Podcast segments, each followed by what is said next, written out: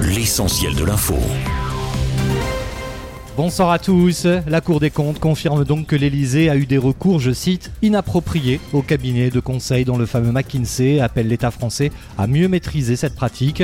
Aujourd'hui, dans un nouveau rapport, les magistrats estiment que le recours aux consultants privés a eu tendance à devenir une solution de facilité. La Cour des comptes accuse ainsi l'État français de laisser certains prestataires privés intervenir dans le processus de décision. Fin de citation.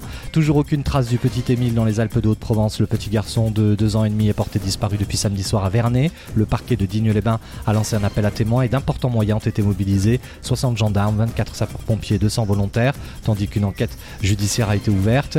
Accident, enlèvement ou simple disparition à ce stade, aucune piste n'est écartée selon la gendarmerie nationale qui travaille hein, sur toutes les hypothèses. 10 départements sont en vigilance orange à la canicule ce lundi et jusqu'à demain, principalement dans le centre et le sud-est de la France. Il s'agit de l'Ain, du Rhône, de la Loire, de l'Isère, de la Saône-et-Loire, de la Côte d'Or, du Jura, ainsi que des Alpes de Haute-Provence, des Alpes-Maritimes et du Var. Seul le département varois sortira de la vigilance orange demain, alors qu'une vingtaine d'autres départements sont en alerte jaune pour le même phénomène de grosse chaleur. À l'étranger, l'ONU affirme que le Soudan est au bord de la guerre civile totale depuis le début du conflit qui oppose militaires et paramilitaires. Hier, une frappe aérienne a fait au moins 22 morts près de Khartoum, la capitale. Selon un dernier bilan, après trois mois de guerre, plus de 3000 morts ont déjà été recensés. Et puis l'Inde, elle est victime d'inondations records et de glissements de terrain qui ont déjà fait au moins 15 morts ces derniers jours, selon les autorités locales citées par l'AFP. Un bilan qui pourrait encore s'alourdir alors que des pluies torrentielles sont encore attendues dans les prochains jours. Le gouvernement indien a notamment ordonné la fermeture des écoles et la plupart des transports en commun sont à l'arrêt. Enfin sport, on attend la fin des huitièmes de finale à Wimbledon. Aujourd'hui sur le gazon londonien, le numéro 1 mondial Alcaraz est opposé à Berrettini,